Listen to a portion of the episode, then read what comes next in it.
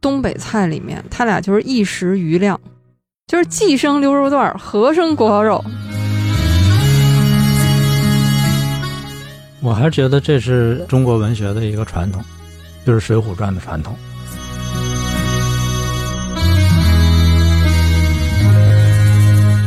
大家好，欢迎来到这期的银杏树下，我是福尔猫。我们这一期啊，又是请来了小维老师。大家好，我是陈小维。这一期特别值得纪念，所以我们终于见上面了。 对，太不容易了。 对，终于结束了啊，长达两个月的远程录制。我们今天呢是和小伟老师阔别已久的面对面录制。我们今天要录的这一期呢，还是我们读遍中国系列。我和小伟老师都是沈阳人，对，所以呢这一期我们当然是要重回我们共同的家乡沈阳。嗯，所以我们今天选的这位沈阳的作家呢，就是班宇。对，班宇的小说呢，小姚老师也很喜欢哈。那我们今天就来聊一聊班宇的第一部小说集《冬泳》。嗯，小姚老师，以前你知道班宇这位作家吗？我最早知道他也是在媒体上看到，我才知道的。看到媒体上对他的宣传，而且他又是沈阳作家嘛，所以我就买了一本。看之前也没抱多大希望，但是看完觉得挺好。嗯，班宇是一九八六年生人，八零后。他从小就是生在沈阳铁西区，就是工人村，嗯，所以工人村是他写的第一部小说的系列。哦，班宇啊，我觉得和您有一些共同的兴趣爱好。嗯，他在写小说以前，他是写了很多年的乐评，哦，乐评人，特别是摇滚乐的乐评。那后来就有朋友邀请他参加豆瓣儿的征文比赛，然后他就写了《工人村》。那后来越写越多，那么他第一本小说《冬泳》是在二零一八年结集出版的。我大概也是在二零一八年看到这本小说的。差不多，咱们差不多。那我们今天就来聊一聊《冬泳》这本小说集哈。在《冬泳》这本小说集里面，小姚老师，您对哪几篇印象比较深？印象比较深的主要有三篇。嗯，要是说写的最好的啊，我觉得是冬泳。对，是的，这篇是他的小说里面最有文学质感的一篇。对，但是盘锦豹子那篇嘛，我觉得比较生猛，让人印象深刻。他最后一篇枪木那一篇呢，写的很聪明，很有意思。嗯，枪木我觉得是最有意思的一篇。这三篇小说我都非常喜欢。特别是枪木和您喜欢的智利小说家波拉尼奥有很多内在的关联。对对对，有很多内嗯在关联。我就想他这个短篇小说集篇目的安排啊，很有意思。一般来说啊，一个作者写一本书，比如说他有很多篇，他在篇目的安排上呢，我想会是这样：第一篇肯定是要拿一篇比较好的，嗯，能吸引你能继续读下去。对；最后一篇呢，肯定也是他比较满意的。嗯，压轴。中间呢，一定是有一篇，他可能觉得不说最好，也是第二好的，不能说开头好，中间就一直平淡，越来越无聊，嗯看的人就没兴趣了。嗯他在中间一定要再让你振奋一下，所以你看他这个小说安排，我觉得是有意识的。就像演出的节目单啊。对对对，他是穿插着来，那我们就先说说第一篇《盘锦豹子》嗯这一篇，我读起来就像一部关于沈阳记忆的字典。对，就是九十年代的，对，九十年代初哈、每看两行就会跳出一个词儿，我觉得啊无比亲切。对，就是有些我们已经快忘了，但是被他又提起来了。这个里面呢，我们就对沈阳的记忆哈，我们来做一些名词解释，看一看我们记忆当中哈对这个词儿的一些印象。我先提一个啊，黄桃罐头。啊，黄桃罐头。那小时候为了能吃上黄桃罐头，经常装病。 那您家生活条件还是好。我们家是，首先罐头是生病才能吃着哈，一般来说。但是像我这种小孩儿，如果生病的话，只能给你吃橘子罐头或者是山楂罐头，这在罐头界里比较便宜的这 种。啊，罐头也分三六九等 那当然，黄桃罐头啊那是罐头里的奢侈品，啊，战斗机、LV 那个只有当时奶奶和我们在一起嘛。如果是奶奶觉得不舒服了，才能开罐黄桃罐头蹭着吃一块儿。啊，老年人特供对，这个黄桃罐头，呃后来东北的朋友给我讲啊，说，为什么是啊生病的时候一定要有黄桃罐头呢？它其实也是讨一个口彩，啊就是逃嘛，就是逃离的意思。啊，逃离逃离病痛对，对对，呃，而且一定得是黄桃，不能是白桃罐头。为什么呢？白桃嘛，啊你就白逃了。中国人是讲这个是的，第一个黄桃罐头。小说里面，船井豹子一出场，等于是去未来的老丈人家啊，他就显了一个手艺，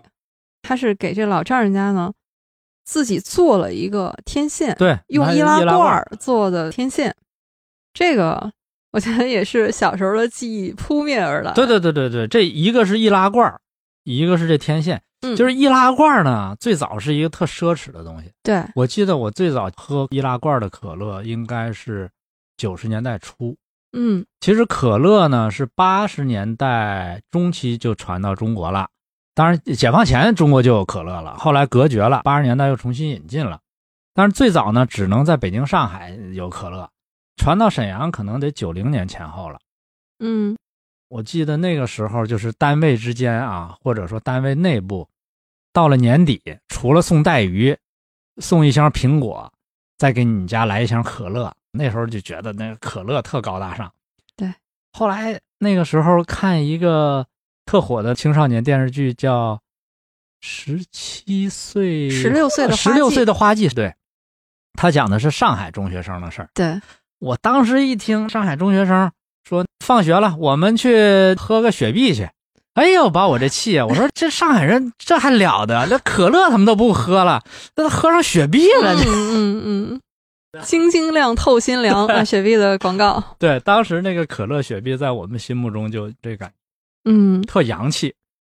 你要关注小细节的话啊，我发现班宇啊，他写的这个小细节真是很有意思。嗯你看他写有几种易拉罐儿，有粉色的真真荔枝，这个是当时比较常见的哈、一个。这你喝过吗？这个我喝过，我到现在还喝。那个时候吃不到新鲜荔枝嘛，会有粉色的真真荔枝汽水儿，还有白色的健力宝。对，健力宝后来没了，但是那阵儿特火。对，那个时候是呃这种碳酸饮料哈、果汁儿饮料，健力宝是相当于是国民饮料了。嗯嗯嗯，这个易拉罐做的电视天线，为什么呢？因为那个时候电视都是那个无线信号，不像我们现在是有线电视哈、信号呢就可能有强有弱，所以几乎每个人家里面都有这么一个自制的易拉罐天线，就是那个时候的生活小妙招。对对对啊，对也对不知道对是怎么传过来的哈，反正肯定是一些电视啊、电视节目或者是报纸上有这种小妙招啊。他说彩电塔在哪边儿？我把电视天线朝向彩电塔。对对对，我一看到这块儿， 那个因为我们家就在彩电塔边儿啊，哦 从我们家窗户就能看见彩电塔。我一下，哎，这不是我们家那 边儿吗？哎，对，说不定这故事啊就发生在您家附近。对，然后我们要再说几样小说里面提到的吃的。我先说个零食哈，毛嗑儿，东北人哈，一看这个心领神会啊。这个是瓜子儿，但是呢，特指葵花籽儿啊，不是西瓜籽儿。对，这个词儿啊，你就发现特别传神。对，关键就在于那个嗑儿。对对对，对，嗑瓜子儿，嗑瓜子儿嘛，所以瓜子儿在我们东北叫毛嗑儿。洋柿子、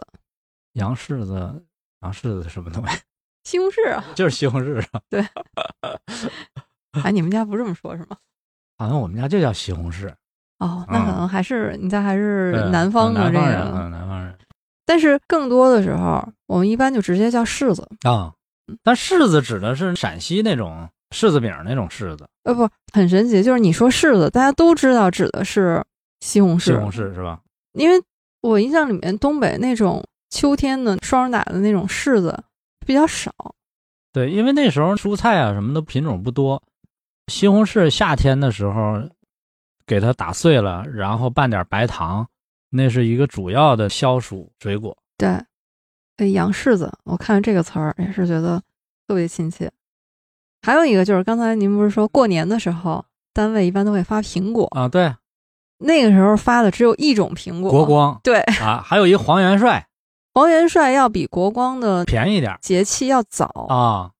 我记得红元帅、黄元帅那个是秋天的时候，就刚入秋就有这种苹果，但是到冬天就没有了，啊，因为国光苹果这个品种它是比较耐寒对，的。好像说是大连那边儿种的反正辽宁是有一片儿种这个国光苹果的，还有一个主要的产地是承德。国光就比那个黄元帅好吃，因为那黄元帅是面的，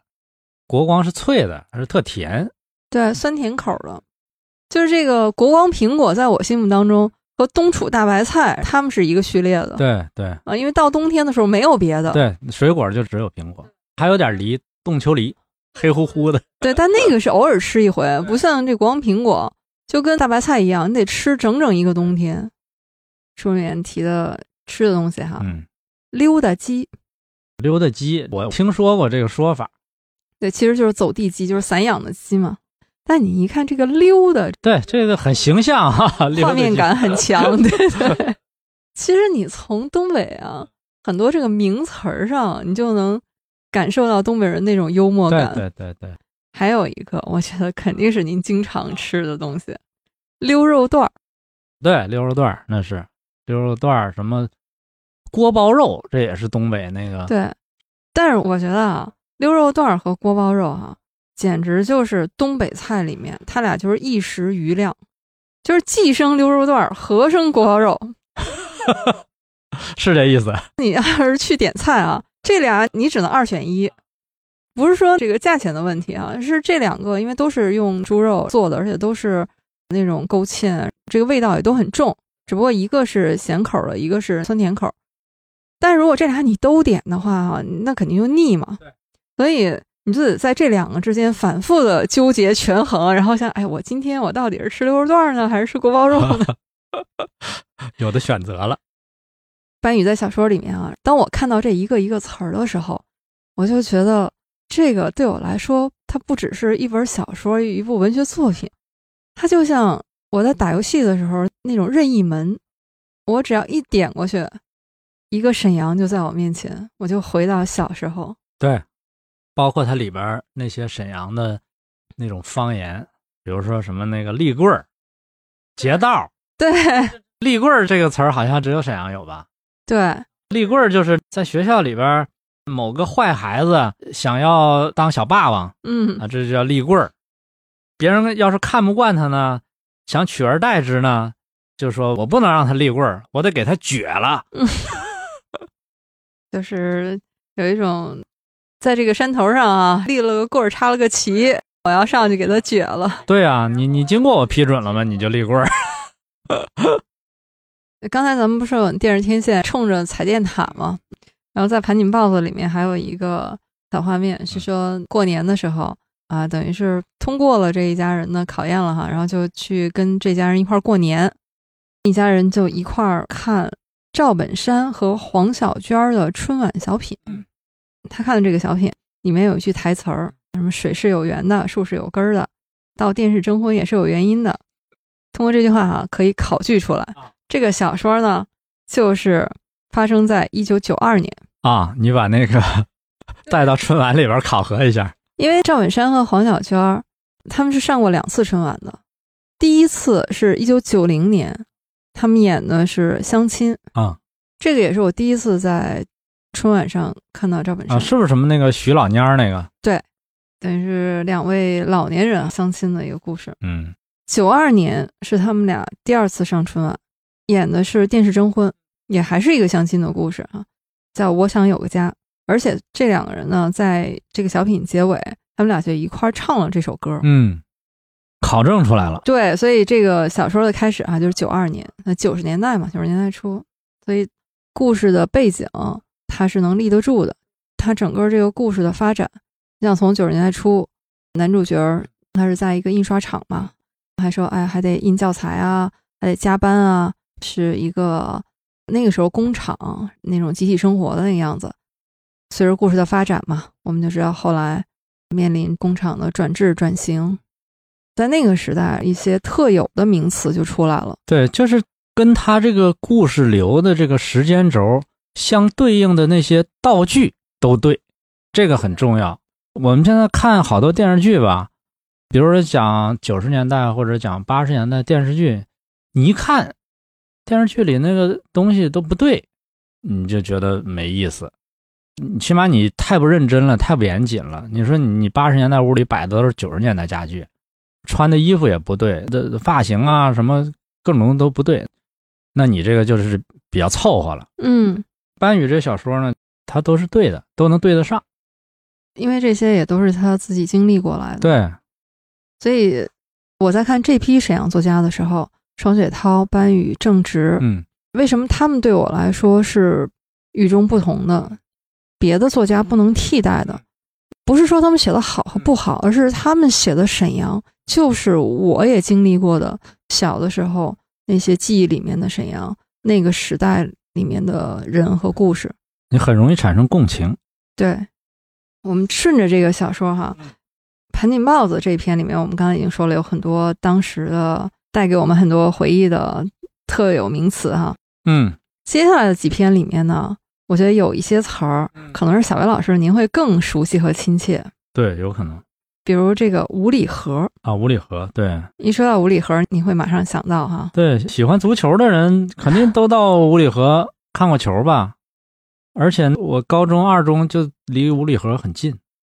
有的时候放学还骑车到那边溜达溜达什么的。对，它是在青年大街那边嘛。对，很近。五里河体育场对于中国足球来说，也是一个标志性的符号。对对对，这五里河体育场是一九八八年建的，有各种赛事哈、都是在这个体育场去承办的。对，最早中国足球职业化，搞俱乐部，呃那个时候啊，辽宁东药队夺过冠军，那个时候就在五里河看过一场他们的球。当然，这五里河体育场最重要的一次，我觉得是它历史上最高光时刻啊，啊，冲出亚洲了。走向世界了嘛？ 对，就是二零零一年，嗯，中国男足是在这个五里河体育场出现，对，第一次呃也是唯一一次啊，就冲进世界杯，嗯，就是这一次，那有印象。那天球赛之后游行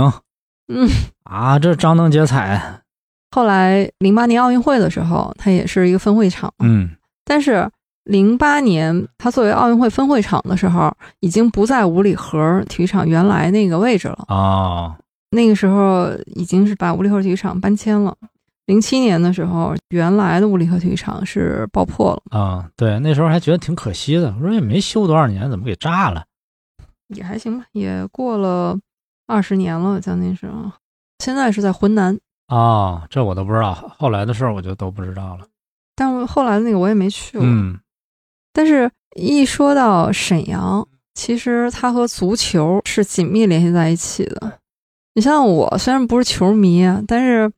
我生在沈阳，长在大连，这两个地方的足球文化那个氛围都是极其浓厚的。对光沈阳，您刚才说辽宁东药对，那个是辽宁队，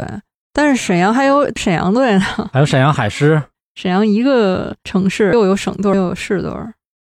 沈阳海狮、大连万达，对，这些都在班宇的小说里面出现过，也都是在九十年代那个时候。对，沈阳的呃足球观众可能是最多的，球市也是最好的。呃沈阳人反正凑在一块儿，嗯要是男性啊，聊天儿主要就俩话题，一个就是打架，第二个就是足球，这是最容易产生共鸣的两个话题。反正聊着聊着就聊到这俩事儿上去了。对，所以你看这个小说集里面第二篇《肃杀》，嗯整个就是以这个沈阳足球文化为背景。嗯，就是很穷，但是球还得照看。对我这次因为也是看这本书哈，然后又去查了一些关于沈阳海狮啊，这个辽宁队的一些资料，嗯也很唏嘘。嗯我们以前经常关注的是沈阳那个时代国企改制啊、下岗潮，但是我发现沈阳的足球也是经历了这样一个从辉煌到现在都不是没落，简直就是已经没有了的这样一个时代。对，因为后来你职业联赛了以后，那就变成哪个俱乐部有钱，球员就去哪儿了。所以，呃辽宁虽然出很多足球人才，但是他们后来纷纷都不在辽宁队踢了，所以辽宁队慢慢就变成了二流的球队了。是的，就是当年的辽宁队是十连冠，对而且是亚俱杯的冠军。对对对，但是呢，职业化以后，一个是有辽宁队、沈阳队啊，沈阳海狮嗯，那个时候是金杯海狮嘛，成绩你不能说特别顶尖儿吧哈，但是在甲 A 联赛上哈也是榜上有名。嗯嗯，这个沈阳海狮后来又改组啊，改成什么沈阳金德。零七年的时候，甚至是沈阳金德这个俱乐部整体迁到了湖南长沙。哦，这我都不知道。甚至是金德啊，后来也没有了，反正改了无数次的名儿吧。最后一个是沈阳中泽解散，甲 A 里面已经是就没有沈阳队了，嗯有唯一剩下的一支呢是乙级联赛里面有一个沈阳东进，啊，但是就在前两年，中国足协宣布说取消沈阳东进的注册资格，啊，因为他们欠薪啊，什么没有补齐，那彻底谢幕了。 看着特别心酸。对对，一个城市啊，它曾经的辉煌，就以前我们注意的都是沈阳在重工业方面啊，共和国长子，它的兴衰起落，经济没落，别的也就都没落了。城市就是这样嘛。就是有一种一荣俱荣，一损俱损的感觉。在《肃杀》里面提到的朝鲜三驾马车啊，这个是真实存在的。，对，这个有印象。这个是九七年海狮还在假币的时候就引进了朝鲜的三位外援。书里面也提到说他们喜欢吃东坡肘子哈，这个在新闻里面也是报道过的。 对对对，哎呀，一个沈阳海狮，一个大连万达，在我小时候记忆里面啊，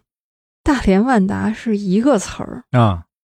就是大连万达。明白。突然有一天，我发现它变成了别的名字，嗯，大连实德了。对，大连实德，我都觉得很长一段时间都不习惯。嗯，因为你是在大连生活过很长时间嘛，对我对大连万达一点儿感情也没有，嗯，我就是辽宁队，辽宁呃，的，一直都是辽宁队粉丝。国内的足球我就本来就不怎么看，后来辽宁队成绩不行了，我就更不看了，嗯后来就我就不爱看了。嗯。但是咱们辽宁啊，是出了一个全国应该说球迷第一人吧，嗯就是那罗罗西西嗯啊在这个书里面也提到了，嗯他永远都是戴着他那个牛仔帽，对，一个是他酷爱足球，另外一个就是他长得有点像意大利的球星罗西，所以一来二去就像是他的名字一样，瘦瘦的，跟个吉普赛人似的。差不多。他把这当成一个事业了，把看球当成一事业了。而且他真的是为了足球，这个足迹啊，不只是说遍布全国，甚至是世界各地，嗯，对，追随国家队去看球。这个罗西啊，从八六年开始，只要是国足的正式比赛，他没到现场去看过的，不超过十场，哦，而且可能就这里面还有一些是，比如因为疫情的原因啊，不对观众开放什么的。这个确实挺不容易，因为你这个得有财政上的保证啊。他就是挣的钱全都用来看球了。对，所以希望中国男足能对得起哈、像罗西这样的球迷们吧。那肯定是对不 起了，别想了。我们刚才用前两篇小说来回忆了一下啊，我们记忆里的沈阳的专属名词。主要是九十年代的沈阳，那我们就要进入冬泳这一篇，你想也是这个小说集的同名作品嘛？他自己最得意得意之作。对对，梁老师，您对冬泳这篇有什么样的一些感受？如果对比一下这个冬泳跟第一篇盘锦豹子啊，呃，盘锦豹子也很动人，嗯，但是呢，你看盘锦豹子它是第三人称写的，对，冬泳呢是第一人称，就是这种第一人称的这种力量啊，非常可怕。怎么讲？盘锦豹子他讲的孙旭婷的这个故事呢，你感觉还是从一个第三者的角度旁观一个人的他的这种经历，嗯，他的经历再跌宕起伏、再不幸、再曲折呢，你觉得这故事有意思，但是我仍然不知道在做这些事情的时候，这个孙旭婷他心里嗯你还是一个有点隔岸观火的这么一感觉。嗯但是冬泳这个呢，你感觉就不太一样，因为他都是第一人称，他对随妃的那种感受，他自己在遇到东哥那种人物，带给他的那种刺痛，那种自卑感呀，那种觉得自己受欺负的那种感觉，这个是第三人称代替不了。嗯。班宇自己在接受采访的时候，他说过，他说冬泳呢有一点寓言小说的味道，主人公是有象征性的，就是他写这个男主角啊，他代表的是什么样的一类人呢？他始终是有伤痕的人嗯。那这样的人，他们怎么来处理内心的这种伤痕？他又在什么时候、何时何地、用什么样的一种方式，他就爆发了？这个是冬泳里的一条主线。嗯，冬泳里边我嗯其实印象特别深的，就有两段对话，我觉得太精彩了。嗯，就是这个我跟那个东哥，就是随妃那个前老公的两段对话，嗯一段呢是他俩第一次认识，那时候他还不知道他是东哥，然后他俩在一个 KTV 里边一起唱歌，对，唱歌的时候，他就注意到东哥那个脸上有一道疤，就符合随妃给他描述的自己前夫的样子。嗯然后他就对东哥产生了一种反感。他们俩的那段对话特别好。第二段对话就是后来东哥去找随妃要钱，嗯我呢替随妃出这个钱，嗯我领着东哥去提款机取款。在这个路上，东哥跟他的那段对话，就是那种对话吧，对你的那种挑衅、威胁、嘲讽，啊，特别刺骨。他写的又是那种不把所有的话都说明的那种对话，嗯，我觉得特别高明。这两段对话，在冬泳里面，因为我们知道，就是这个我嗯就取完钱之后，他其实是拿砖头拍了东哥。嗯那这个地方呢，读者是有很多争议的嗯，就是说，哎，他是不是把这个东哥给杀死了？嗯嗯那其实是有很大的留白的空间了。嗯这个砖头拍下去，东哥是死是活不知道。嗯反正不管是死是活，那对于这个人来说，你实施这种行为，那有没有什么后果？其实这些都是大幅的留白。嗯班宇自己在接受采访的时候，他也回应了这一点，他说：“我也没有把东哥写死。”他说：“这个人的生命力啊是很顽强的，人不是那么容嗯，易死不不那的。么容易死，”在班宇他自己的写作的这过程当中，他自己的想法里面呢，就是我没有要想把这个人写死，你会觉得这个很真实。说你像这样的人，他如果出现在你的生活当中的话，那就是一个灾难。对，但是呢，你要是放在法律框架里面呢，他又罪不至死。就是第一点，他说的对，就是人的生命力很强。嗯第二个，我觉得他写这个呢，这种暴力啊，还是跟时代有关。嗯其实他有几篇小说里边这种暴力的色彩呢，也是中国的一个传统，就是《水浒传》传统。因为嗯《水浒传》其实跟班宇有的小说是一样的，呃，就是你老逼我，逼上梁山嘛。你老压迫我，那我怎么办啊？我就反抗。那反抗呢？在古代反抗就是要杀人了，但是现在我们知道不能乱杀人。嗯，写小说的时候我不能这么写对，是的啊、因为可能会有问题、嗯呃所以呢，我是用一种比较温和的暴力来反抗。包括他第一篇那个盘锦豹子，最后那个孙旭婷那个拿刀，他也是反抗，但是他也是戛然而止了。对啊，他没有过度的去渲染这个，但是在冬泳这边，其实比盘锦豹子啊他已经往前走了一步，就是他已经拿砖头把东哥给拍晕了。他写了一个细节，就是拍晕了以后，他又把那个东哥拖到一个什么东西后面，又拍了好几砖。嗯，班宇他写的这几篇小说里面，你都会发现他有一些共性的东西。他这些人物都是生活在上世纪九十年代，在那样的一个时代变迁当中，这些人往往都是在这个过程当中的底层的失败者、小人物，他们面临的这种困境。但班宇自己是觉得说，你在这个困境里面，如果你是选择死亡的话，这可能不是一个解决的方式，也不是一个有效的去抵抗的方式。嗯我在想，刚才我们聊的这些，包括班宇自己的回应，是他在写的时候就有意识的做了这样的选择，还是说写的时候是本能的、自发的就写下去了？而写完之后，作为一个作者再回看、总结和提炼出来的一些东西，我觉得他还是一开始没有想那么多，还是自然而然的就这么写下来了。嗯，是的，这个也是我对这几位沈阳作家，至少双雪涛和班宇给我的感觉，他们两个最初的写作是那种文学青年的自觉和自发。嗯他们开始都不是专业的写作人，不管是工作还是他们之前的一些履历，都是出于爱好。对，所以你看到他写到后面枪木那一篇的时候，就很明显，那是一个自觉的写作了。嗯，就是它里边有很多技巧，有很多他想啊、尝试的东西，就不像盘锦豹子和冬泳是一种好像自然而然的，通过长期的积淀自然流淌出来的这种东西，没有过多的设计。当他们越写越多的时候，就逐渐的从一个爱好者，慢慢的变成了一个职业作家。对，那枪木就是一个典型的职业写作者的这么一个小说。嗯，枪木这篇小说，因为它是放在最后嘛，就像您说的压轴的这一篇，嗯我读的时候印象也是特别深，特别是在这个枪木里面，他反复提到波拉尼奥，嗯而且提到波拉尼奥的《遥远的星辰》那篇小说，嗯因为《遥远的星辰》里面，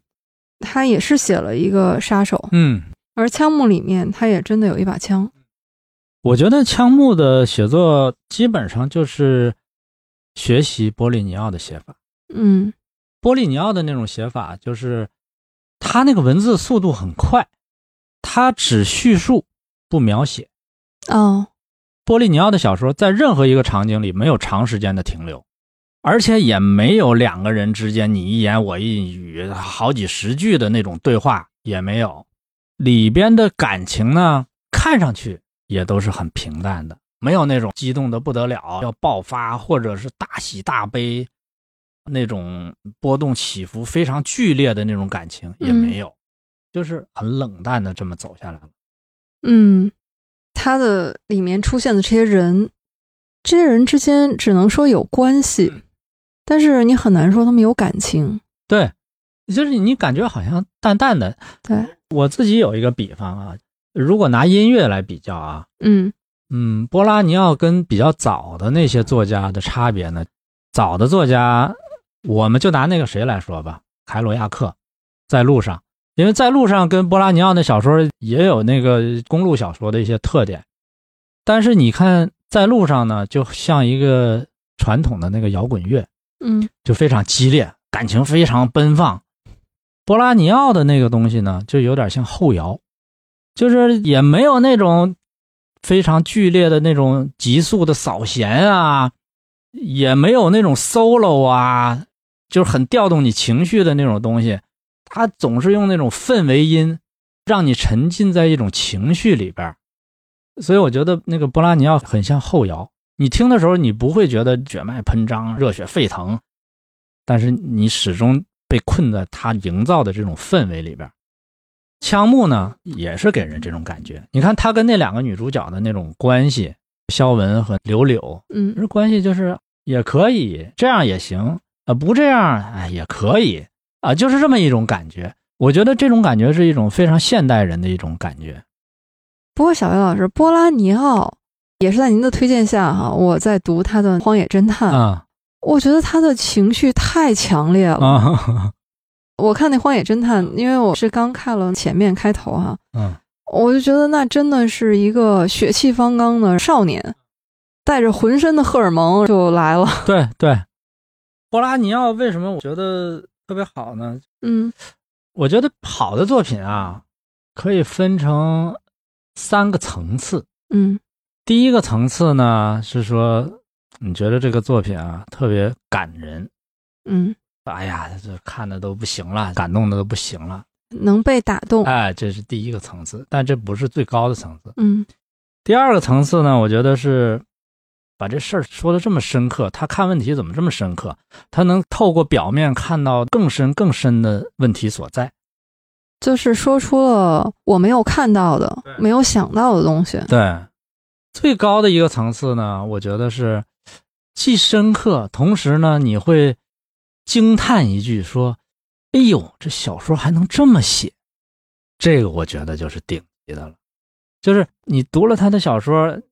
好像在小说这个手艺这个行当里边儿，他开出了一条新的路。啊，那这个是不容易的，这个就太厉害了。所以波拉尼奥呢，我感觉就是呃他开出了一条新路。你读了他的小说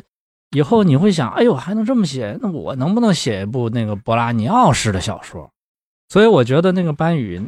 为什么会写《枪木》呢？就是他也想写一个结合了波拉尼奥和博尔赫斯的这么一个小说。嗯枪木里边它那种步调的那种结构，呃一个是我自己跟那个肖文和柳柳的这个故事，一个是孙成和孙少军的这个故事，这这对条线。父子之间的这么一个故事。对，第三个就是那个杀人的那个抢银行的那个，那个实际上是沈阳以前发生过的一个叫三八大案，我不知道你嗯知不知道这事儿、我知道啊？其实它就是根据三八大案来的。三八大案啊，对那一代沈阳人都是印象极其深刻。，对，除了二王以外，印象最深就是这三八大案了。双雪涛的《平原上的摩西》里面其实也是用到了这样的一段，呃，他这个里边讲的三八大案基本上就是原样照搬，嗯、只不过就是人名换了一下，人家原来叫汪家人汪家里，他改成叫肖之人肖之里了，就是改个名字，但是那个事儿都是这些事儿。他那个结构呢，就有点就像那个莫比乌斯环似的，绕一圈儿，但是最后还是在这个路上，这个有点博尔赫斯那个味道，但是呢，他那个写法呢又是波拉尼奥式的。嗯，我觉得这就是他读了波拉尼奥的作品以后，他说：“哎呦，小说还能这么写，那我也试试。嗯”所以波拉尼奥的小说好就好在他给你很多启示，嗯你觉得哎呦能这么干，这个是他厉害的地方。所以有的人说我读波拉尼奥没什么感觉，好像跟流水账似的，没什么意思，一个也不感人，也整天都在干嘛呢？这个就是他的价值所在，我觉得。嗯，波拉尼奥啊，有机会我们肯定是得单聊一期的。今天只是发现我们喜欢的作家和作品里面呢，他们之间互相有一些交集，对，这个也是读书特有意思的地方。就是有一种什么感觉呢？就是好像你喜欢的这个作家和作品，好像你的朋友一样。哎，你突然发现他们两个也认识，哎，你在甲身上看到乙了，对你在乙身上还还看到丙了对，然后发现哎，原来他们两个还挺熟。啊。我经常说，读书有的时候就像在画一幅地图一样哈，你会突然发现，哎，这两片大陆之间它接上了， 对对这一接上呢，你就发现你这个地图哗的一下，然后又打开了更大的一片。 对，而且你会觉得，哎，你看他这个字面儿，然后你发现，哦，他写下这些字的时候，他原来是那么想的， 好像好像你窥探到他的秘密的那种感觉。哎，嗯，嗯，啊我觉得啊，班宇可能十分后悔让小薇老师读到了这本书。 一般人可能对波拉尼奥没有这么深的啊、了解和感 受。对，好，那我们今天读遍中国读了班宇啊，回头我们读遍世界要把波拉尼奥安排一次。对对对，预定一下。枪木这篇小说呢，它放在最后，我觉得还有一个意义，就是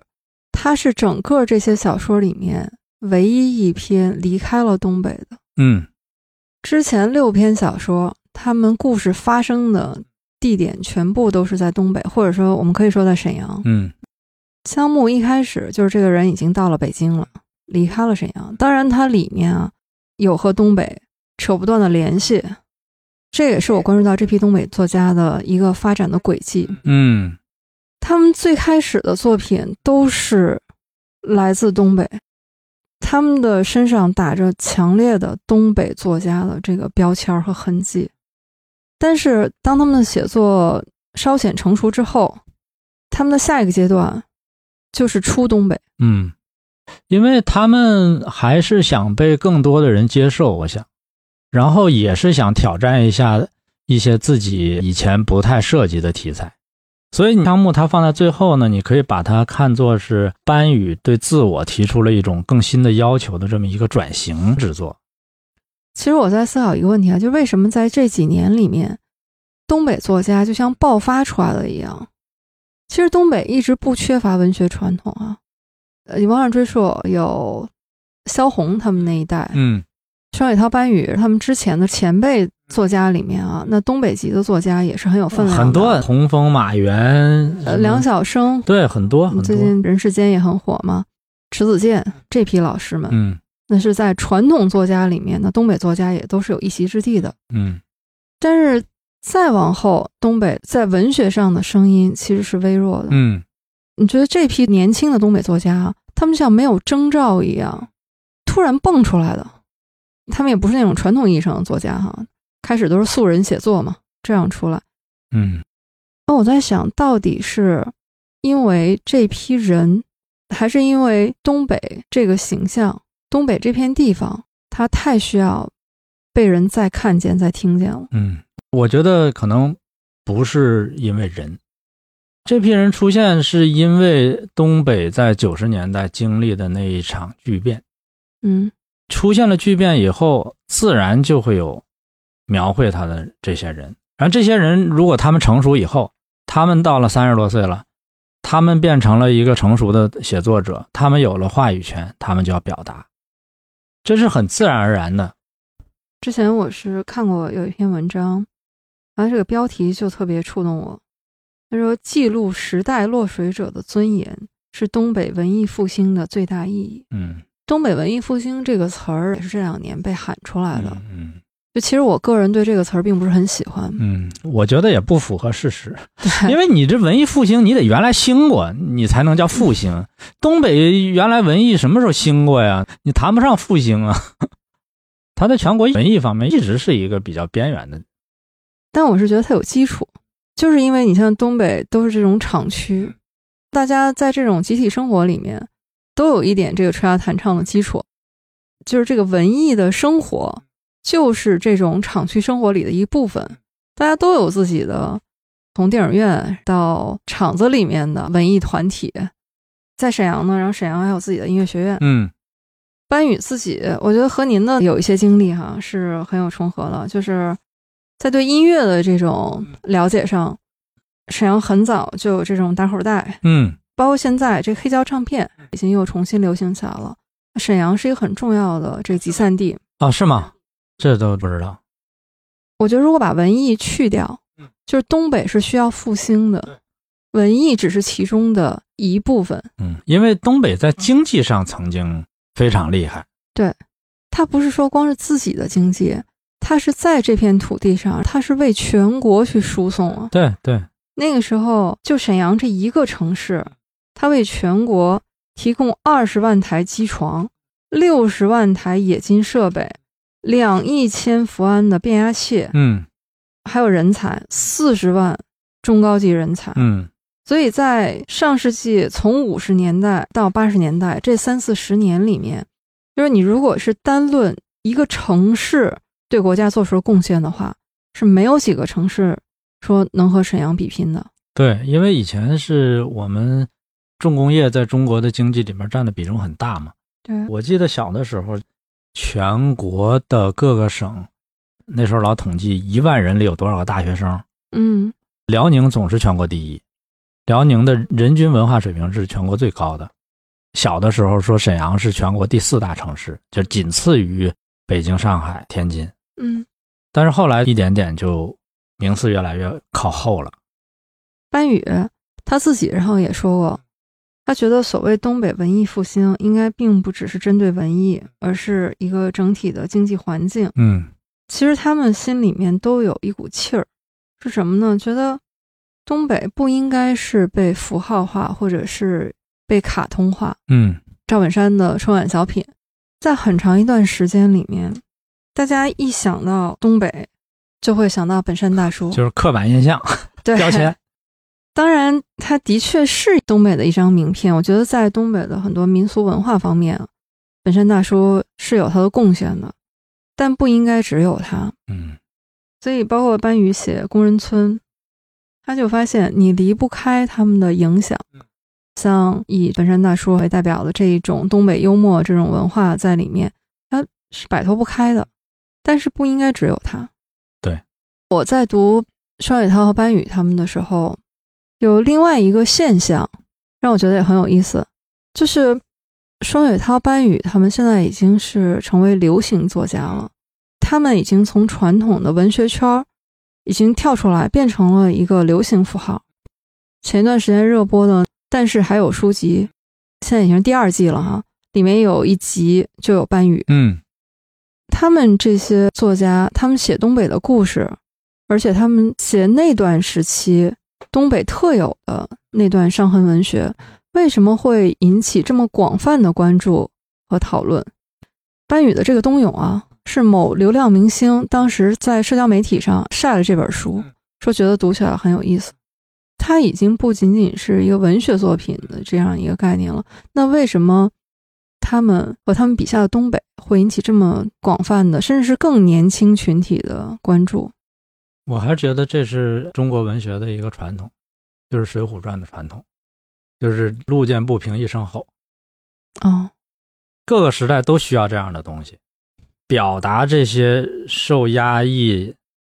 呃受迫害的这些人的他们的命运，帮他们讲话，给他们一个宣泄的出口。最近有一部短视频很火啊，就是那个二舅。那这个我们不讨论它哈，因为已经被讨论的太多了。对你一说这二舅吧，我看二舅的时候，我立刻就想到盘锦豹子，那个孙旭婷他就是二舅啊，就这么一个人，他也是工伤残疾了，这个人也是心灵手巧，什么都会弄，那孙旭婷就是个二舅。关于这个二舅的讨论里面啊，不光是对二舅的讨论了，就是有一类声音，还是说苦难就是苦难，苦难是不值得被歌颂的。嗯，我是觉得在双雪涛也好，班宇也好，在他们的文字里面，非常可贵的一点是他们真实的记录。嗯对于那一段东北的伤痕，他们既没有歌颂苦难，但是也没有卖惨。嗯，在班宇的工人村里面，他甚至还有一丝丝幽默。对，说到那工人村啊，这儿多说两句。嗯我第一次读工人村的时候，就觉得那个气息很熟悉，但我又说不出来。直到后来我看班宇的采访，他说我写工人村的时候是想写成俗世奇人的，嗯，就是那个冯骥才老师的《俗世奇人》，这个我们在读遍中国天津那一站里面，我们是专门聊过的啊。嗯我看到那儿恍然大悟，我说对，就是那个感觉。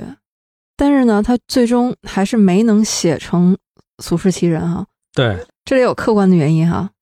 这个《俗世奇人》这样的文学作品，你看起来哈，它是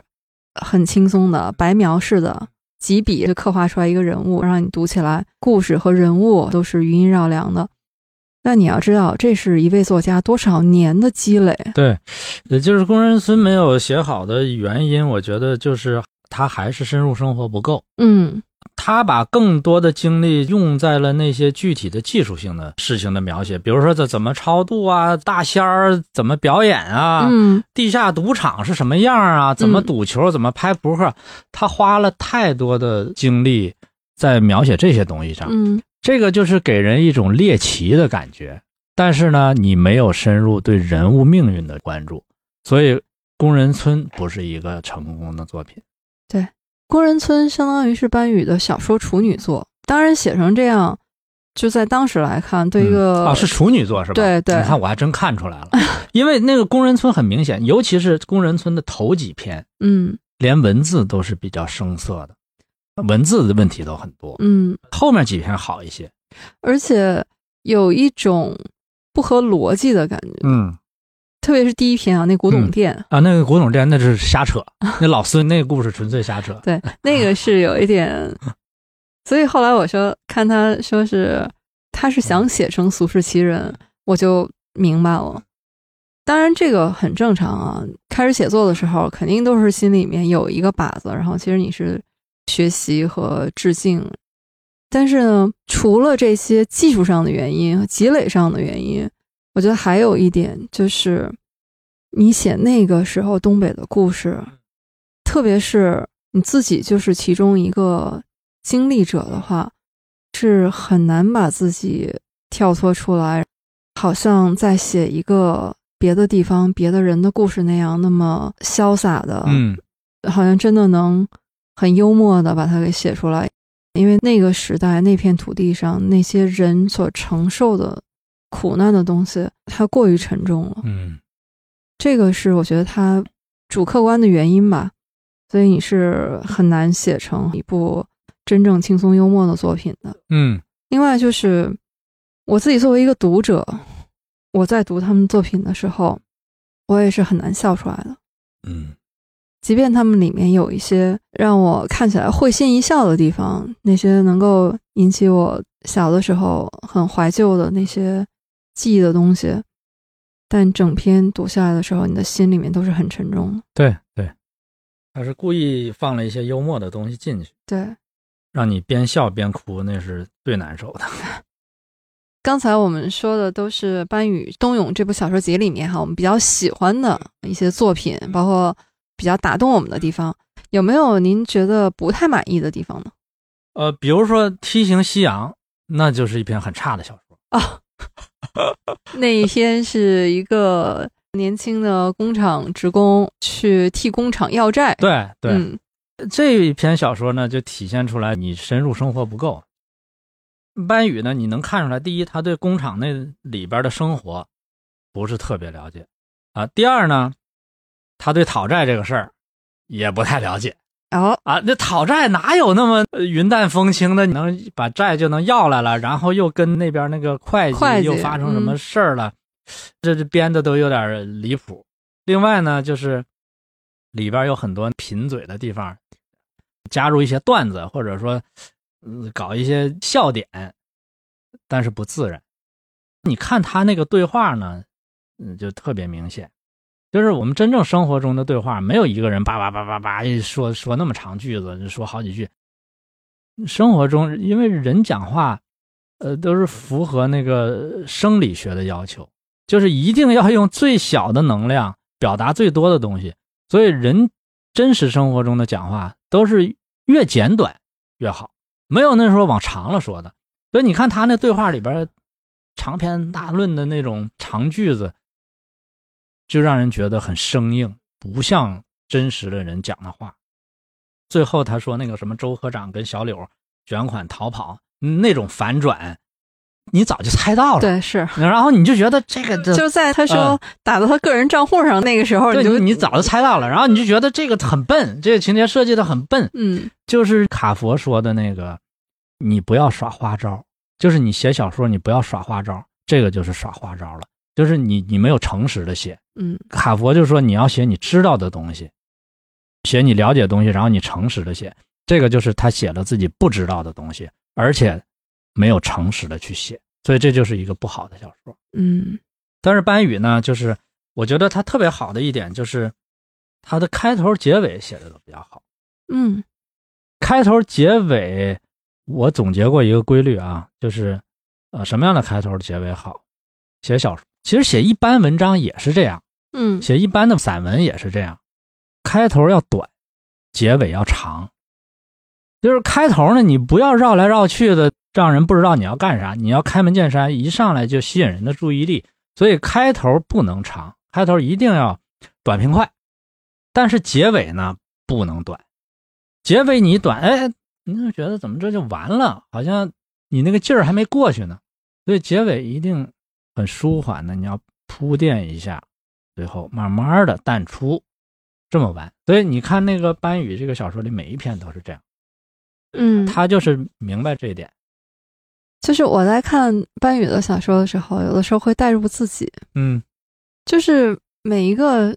喜欢文学的人，可能都有一个自己写小说的这样一个梦想。嗯嗯然后我就在想，他是怎么做到的？从一个文学爱好者就能开始自己的小说创作。我觉得他就是琢磨，就经常琢磨看别人的作品啊，什么什么琢磨，包括他可能看电影啊，什么时候他也琢磨。你就比如说他写那个盘锦豹子的那个结尾啊，嗯，那个结尾就非常好。但是那个结尾呢，你就能看着那种电影的手法，你都能看着。对，比如说，他说孙旭婷光着膀子，身上拔火罐留下的那些花纹，那个像一只豹子。这时候那种电影蒙太奇的效果你就出来了，嗯一个高高跃起举着刀的人，然后下一个镜头是一只豹子身上那个斑纹儿，呃就是这种蒙太奇的效果。包括后来他又说，那菜刀上滴下来的水滴，嗯那又是一个高速摄影营造的那种慢镜头的效果。嗯他这个结尾你能看出来，他从电影来的。嗯，然后最后他那个儿子抱住父亲，不让父亲去动武嘛，又是一种隐喻，总是父子相依为命的这种隐喻。嗯，我不知道他写的时候是不是有意识，但是他一定是从他阅读的东西总结出来，自然而然的在他的笔下就形成 的。嗯，这个也是您写小说的创作经验嘛？没有，我我是看他的，我给他总结的，可能他都没这么想，我是瞎总结。班宇的小说的标题，一个冬泳，一个工人村嗯，这两篇标题是能让我从标题就一下子带入进去的。对，因为冬泳也是东北哈、你可以说是一个特有的一项运动吧。对，就是冬天的时候，在东北那种冰天雪地里面，嗯。零下几十度的严寒里面，反而是有人去体验这种极限的运动。嗯我见过一次冬泳，是在哈尔滨，嗯在江边儿围出一块儿区域来，因为那个河上全是冰啊，就是有那么一一小块儿区域。嗯这些去冬泳的中老年人居多吧，没见着年轻人。他们呢是在旁边先热热身，然后有点像游泳运动员似的，站在岸边跳到水里去。当然，很快他们就上来了。我觉得也就是几分钟哈、或者是有没有一分钟啊，肯定是很快的。在水下那种严寒，你想我站在岸边，我就快受不了了。啊啊很快，然后他们就上来搓自己，啊！就很短的时间，很短的啊时间这我都没有见过。那个是不可能说啊像游泳一样，你真在里面 游，它不是的，它就是跳到水里进去泡一去下哎啊等，于对，泡一下，然后迅速的它就会上来，不然的话在里面人是会冻死的呀。嗯嗯嗯上来以后就是不停的揉搓自己的身体，它也是一种运动，因为它就是这样促进你的这种身体的循环哈、嗯，就冬泳这两个字儿，就会把我带到东北冬天那种东北的气息扑嗯面而来。他这两个标题啊，就是盘锦豹子和冬泳啊，都是隐喻性的。嗯这个冬泳其实是一个隐喻，就是你后来看他那枪木里边，他又提到类似的东西，就是枪木里边柳柳，他说老梦见自己被困在那个湖面底下。嗯冬泳里边呢，也写到梦里在这个湖里边好像挣扎，所以他那个冬泳啊，还不完全是那种体育运动的冬泳。嗯它实际上是一种人被困住的这么一种，其实是一种挺绝望的这么一一种感受，所以它这个是隐喻性很强。然后对那个盘锦豹子呢，也是，豹子本来是一个很凶猛的动物，但是呢，它可能被困在一个什么东西，但是最后它不得不反击。嗯这两个名字起得非常好，我很喜欢这两个名字。嗯，还有工人村这篇，嗯工人村这个地名儿，东北每个城市很可能都有，至少沈阳有，大连也有嗯。就是那个时候，一片一片嗯，就是给厂区的工人盖的房子对，一般都是三层，嗯是那种红砖的建筑，仿苏联的那种建筑了。嗯嗯一看到“工人村”这个标题，我就想起一幅画面。有一次我回沈阳，在我姐姐家，在从姐姐家的窗户，我往对面看，因为它那个下面就是一条路嘛，路对面是另外一片房子。姐姐家这边呢是一个小区哈、就已经是后来盖的那种新房子了嗯。但是往对面看过去，就是一排这种三层的红砖小楼，就是工人村那种建筑哈、你就觉得就是一条马路之隔，就好像是隔开了两个时代，一新一旧。然后我就看着对面的房子，它那个建筑很有意思，它一般都是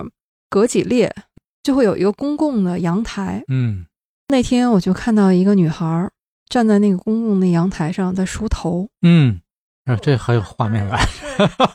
对，然后那一刻我都看呆了，你就觉得是应该它出现在那些电影大师的镜头里面。对，很耐人寻味。这个，对，就是一幅非常美丽的画面，但它出现在一个非常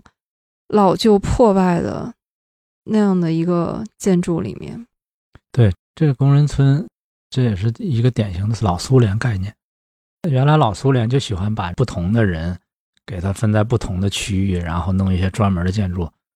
我印象挺深的，就是看过一篇采访帕斯捷尔纳克的采访记，说那个不仅给工人弄这个村，还有作家村儿作家村长什么样啊？每个作家都给你安置在，反正你们都住一块儿。嗯啊，帕斯捷尔纳克就住其中的一个小楼里边儿，嗯，嗯我不知道是便于管理啊，还是怎么样。前一段时间有另外一个电台啊，《花花局外人》，他们聊了一期，是聊一汽哦，长春，长春一一，汽、汽车厂。嗯，我听了一下一汽的那个厂区，那真的是蔚为壮观。对，那就跟一个城市一样。真是说光小学就有十几个小学，就那一期啊，我听到最后真的是潸然泪下。嗯，你会想到很多小时候，特别是东北这种重工业城市哈、它就是一个一个的厂区。对像北京有大院儿，我们有厂区。对，像我小的时候，我们也是我父母那个单位的所有的孩子、职工都住在那个院儿里边儿。我们说这个厂区是一个广义的概念，它不一定是工厂，那研究所也也反一样。正就是这种国营单位吧。但大家过的都是这种集体生活。嗯我马上想起来的是煤矿设计院，啊，煤矿设计院也是沈阳吗？沈阳啊，沈阳煤矿设计院，对我知道。在那个小河沿儿那边，啊，沈阳还有一个东北建筑设计院，嗯，三大设计院。对，有很多这种设计院啊，也包括高校哈、啊其实这都是一个一个这种集体生活的单位。然后在那个设计院里面，它就是一个小社会，有自己的电影院、各种设施、澡堂子，那都是标配了，不用说了，嗯，就是那样的一个院子。我一闭上眼睛就能想起来，这边是工作的区域，贴着这个设计院，然后一墙之隔那边就是家属院儿，家属院儿再过去呢，还有自己的幼儿园，嗯，自成一体的那一片儿，那你小时候在沈阳住的院子是什么单位的院儿啊？我小时候住的是医院的医院的呃医院的宿舍，呃，但是那个周末你就会去嘛，所以其实我们对班宇他写的这个铁西，其实我不是特别熟悉。哦，我不知道你，我很少去铁西，因为我只有一个同学家住铁。那时候我觉得铁西特远，嗯，我就觉得过了那个什么两栋桥，那就很远了。反正那会儿是每周末吧，我们都是去姑姑家嘛，所以都是要坐公共汽车，好像要倒车过去，啊，但是可能是因为。每周都盼着去，那会儿也小，倒没有觉得说路上远这个事儿。啊，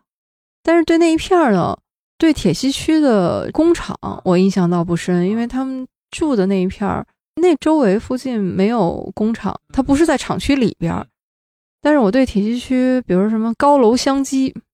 印象很深，高楼就在那边儿。是烧鸡吗？对啊，就是那个高楼嘛，沈阳那个高楼，一楼就是有点像门市部一样，他们自己出的那个。哦哦，这我都没吃你过。路过那儿就会看到那个招牌，什么高楼相击。然后口水 哗下来了。 那个煤矿设计院啊后来，这当然过了很多很多年了。嗯，我再去的时候，发现那一片儿就已经被改造成了商品房。哦，这种变化，它就是在这样一个一个细微的社会细胞里面，让你感受到时代的变迁。嗯，我发现每次和小袁老师聊书，时间都过得特别快。 是是是是，聊得非常高兴，尽兴。对，哎，特别是今天我们聊我们的家乡，今天也只是聊了我们记忆当中的一些片段。嗯我们今天聊班宇的小说《冬泳》。嗯，其实班宇后来又出了一篇小说集，叫《逍遥游》，啊，那我还没读过。包括沈阳的作家，还有像郑直，他后来出了一篇《先正》那本儿，然后也是也是讲铁西的吗？就是也是很东北的。啊啊，其实吧，我有一个也算困惑吧。嗯写东北的固然好哈，但是呢，也容易陷入一个误区，嗯就是铁西区的这种下岗故事啊，它也容易形成一种叙事的这种框架。对，或者是套路，哎，套路，你陷到里边儿，你如果老写这种的，也没多大意思。对，我还是也很希望看到东北作家能写到一些更宽广的题材。对这个我跟你有共同的一个心愿，嗯我是希望能看到一部真正记录东北从从八十年代末开始到后来的这段历史时期里面一个真实的东北的样子。对，因为东北也有很多面，对，它有伤痕，也有很多丰富多元的其他的东西。，对，有很多东西。一个是您刚才说的哈，不希望那段下岗潮成为一个套路。嗯，我也不想看到东北总是作为一个推理悬疑罪案小说或者是影视剧的一块背景布。嗯嗯嗯，是这样。所以我觉得他们都很好。比如像电影里面有《白日焰火》，电视剧《无证之罪》，这些都是我也很喜欢的，我也都推荐给别人。但是我我觉得它不应该只有这些。对，我们今天聊班宇的小说《冬泳》就先聊到这儿。那我们读遍中国的脚步也会继续往前走哈。对，看看我们下一站去哪儿。期待期待，到南方溜达溜达吧。对，就是争取把您生命当中的一些重要的地方，咱们多走一走。 对对对，走走走。南京已经去过了哈，那个苏童，对对对，南京已经去过了。您生命当中最重要的，呃，生在沈阳啊，读书生在上南海京啊，生在哎呦，上上海还没去过 哈。他从沈阳、南京、嗯北京，嗯嗯，这三个地方咱们都已经去过了啊、啊。上海，那那看来上海得补啊，上。上海和广西还没去 过。对，好的，那我们就在书里面啊，一路走一路读。感谢大家收听我们的节目《银杏树下》，非常欢迎大家在评论区留言，告诉我们你读班宇的小说有什么样的感受，这是我们非常期待的。如果您觉得我们节目还不错呢，也欢迎您转发推荐给您的朋友。非常感谢，拜拜。谢谢大家，拜拜。